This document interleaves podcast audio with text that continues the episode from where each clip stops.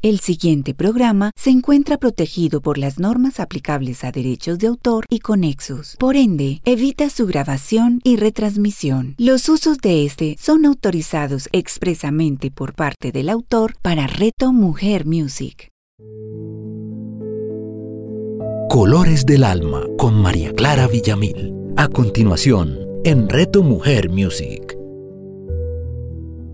Bueno, bienvenidos de nuevo a estos espacios que compartimos desde Colores del Alma. Soy María Clara Villamil y les quiero contar que desde hace mucho tiempo, eh, cuando ha atendido pacientes, cuando ayuda a las personas a encontrar su camino, a trascender ciertas dificultades, siempre me encuentro con lo mismo, la culpa, el miedo, eh, que en muchas ocasiones se refleja en algo muy importante y decisivo, el temor a Dios.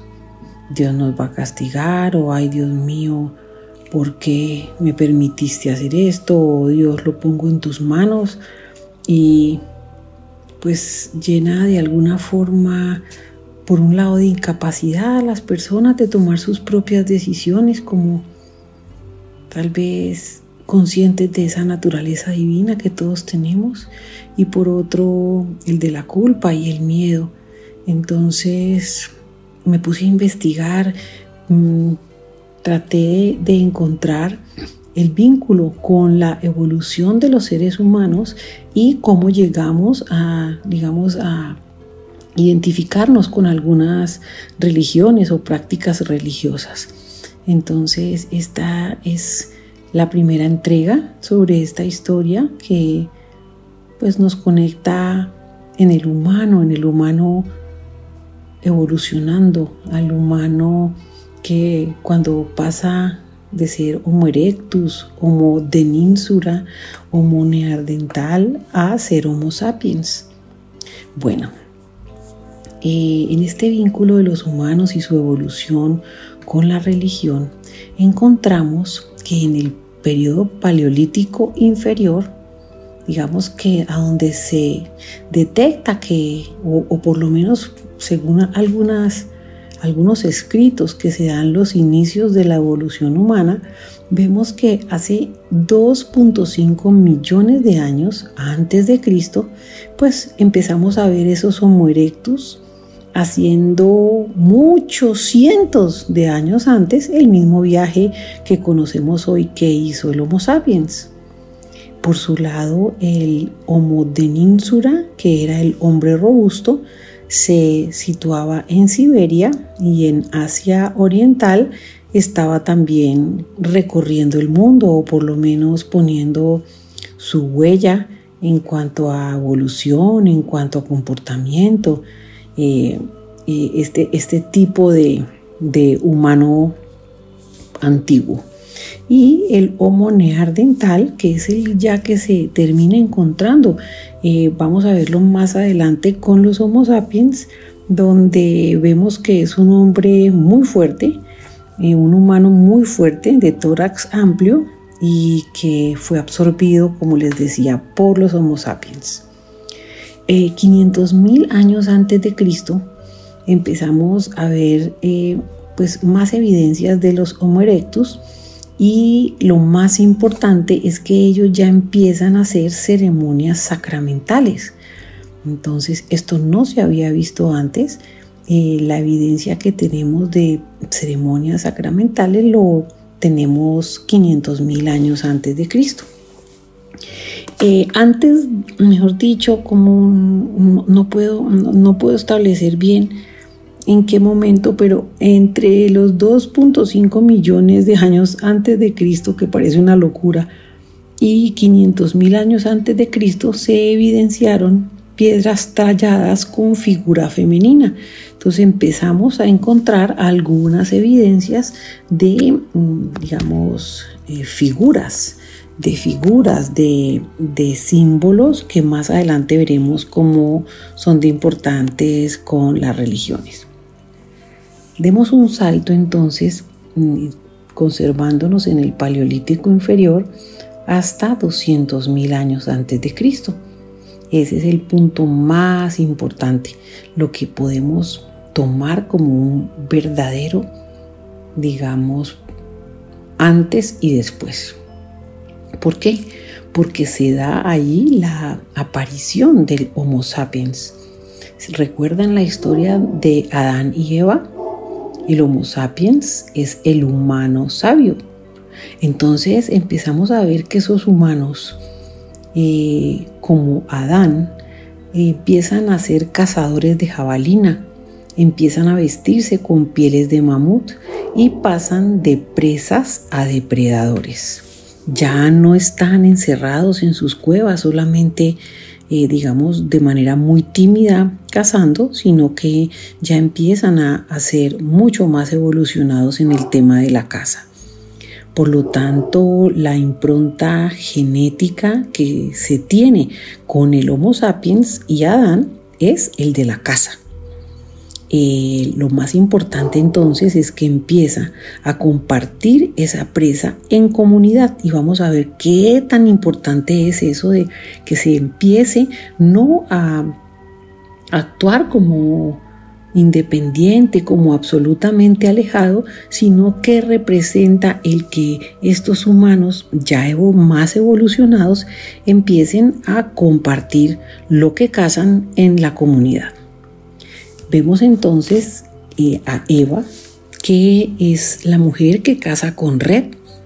Sus hijos ya se empiezan a enfocar en recolección de raíces, plantas, reptiles e insectos y también son compartidos con la comunidad. ¿Dónde se da esta, digamos, este auge, este desarrollo eh, inicial de los Homo sapiens se da en el llamado jardín del Edén. ¿Recuerdan? Adán y Eva en el jardín del Edén. Pues este jardín del Edén está situado donde hoy es el sudeste de Turquía.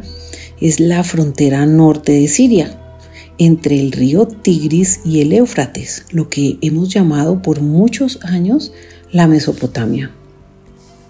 Todo esto de lo que hablamos está situado en el Paleolítico inferior, es la edad de piedra. Ahora vamos a llegar al Paleolítico medio, donde empezamos a encontrar algunas pinturas rupestres. Imagínense que 176 mil años antes de Cristo es la primera evidencia de una cueva concéntrica en Francia. Podía ser una de las primeras de los primeros pasos para encontrar templos, templos de adoración o, o templos religiosos. Podíamos ver que el primer indicio es en Francia. Luego, 44 mil años antes de Cristo, siguiendo en el Paleolítico Medio, encontramos en Indonesia pinturas rupestres y la más antigua que es la pintura del ciervo. Ya en 43 mil años antes de Cristo, en Málaga encontramos también cuevas rupestres y estas corresponden a neandertales. Siendo así, pasemos al Paleolítico Superior, como este gran resumen que hago de, esa historia antigua de los humanos y los primeros vínculos con esa parte religiosa, esa parte de, templos o de, o de reunirse alrededor de algo y fue entre 18.000 y 16.000 años antes de Cristo, ya en el Paleolítico Superior, donde creemos que nace la expresión religiosa. Imagínense que en este, en este periodo, entre 18 y 16 mil años antes de Cristo, hay la evidencia de la primera, el primer impacto de evolución humana con base en la religión.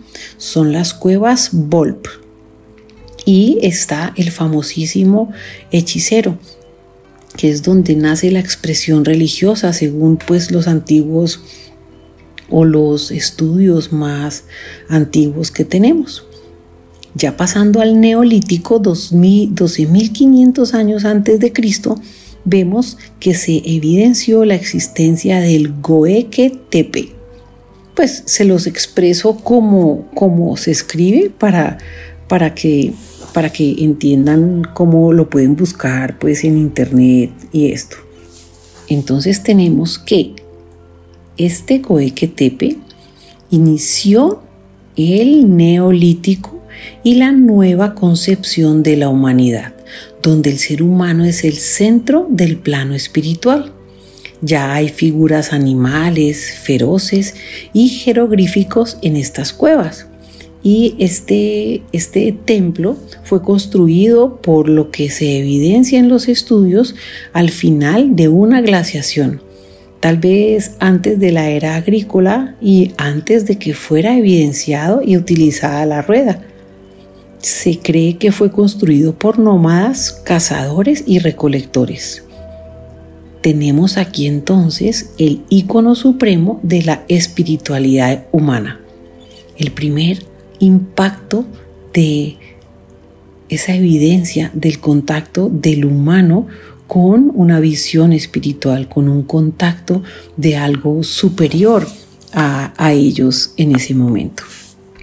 Seguiremos entonces nuestra historia de esa evolución de los humanos con el impacto de la revolución agrícola. Esto se dio también en el neolítico y 10.000 años antes de Cristo.